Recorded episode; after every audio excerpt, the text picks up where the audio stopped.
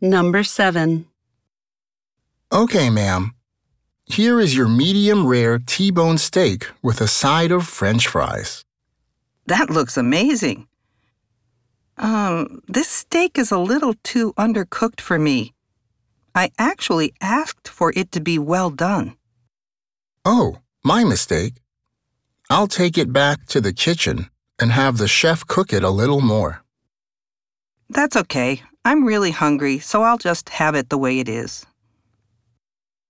Question. What mistake did the man make?